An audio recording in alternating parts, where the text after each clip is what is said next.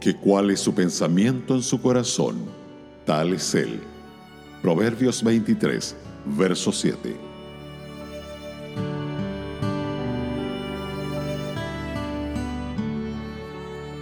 Abbe Gibbs acostumbraba a decir, no eres lo que piensas que eres, sino lo que piensas, eso eres.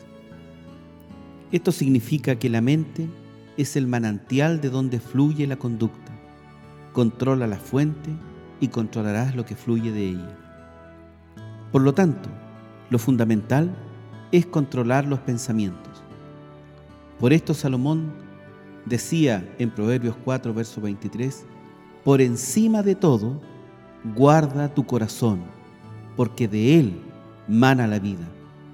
Aquí el corazón es sinónimo de la mente. Santiago, en el capítulo 1 de los versos 13 al 15, nos recuerda que el pecado tiene su origen en la mente.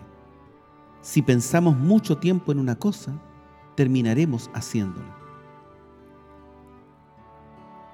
Siembra un pensamiento y cosecharás un acto. Siembra un acto y cosecharás un hábito. Siembra un hábito y cosecharás un carácter. Siembra un carácter y cosecharás un destino. El Señor Jesús, en Mateo 5, verso 21 al 22, enfatizó la importancia de los pensamientos al equiparar el odio con el asesinato y la mirada codiciosa con el adulterio, como nos dice en el versículo 28. También enseñó que no es lo que el hombre come lo que contamina, sino lo que piensa. Eso lo puedes ver en Marcos capítulo 7 del 14 al 23. Somos responsables de lo que pensamos, ya que tenemos el poder de controlarlo. Podemos pensar en situaciones lascivas y provocativas o en lo que es puro y es como Cristo. Cada uno de nosotros es como un rey. El imperio que gobernamos es nuestra vida pensante.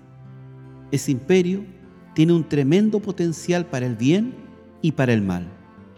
Nosotros somos los que determinamos cuál de los dos será. En lo que sigue, se ofrece algunas sugerencias positivas que nos ayudarán en cuanto a lo que podemos hacer.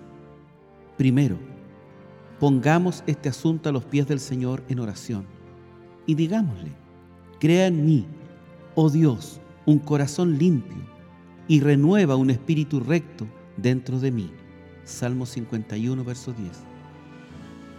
En segundo lugar, juzguemos todo cuanto pensamos considerando cómo aparece en la presencia de Cristo. Segunda de Corintios 10:5. Tercero, confesemos cada mal pensamiento de inmediato y desechémoslo.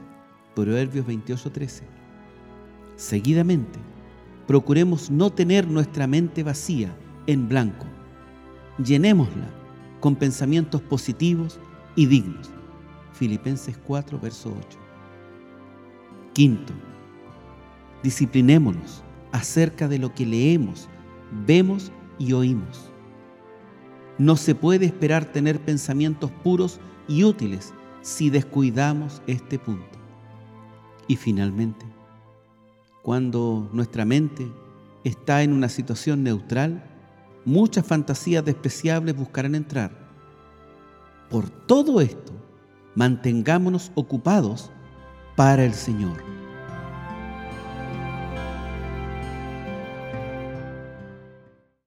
Radio Gracia y Paz, acompañándote cada día.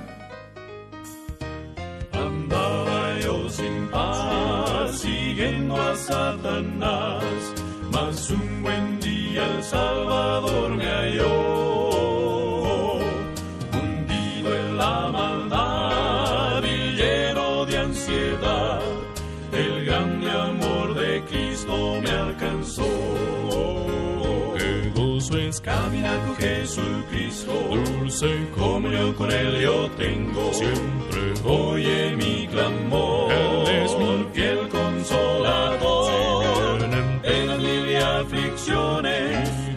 Salvador y con canciones te doy alabanzas por su amor que me salvó.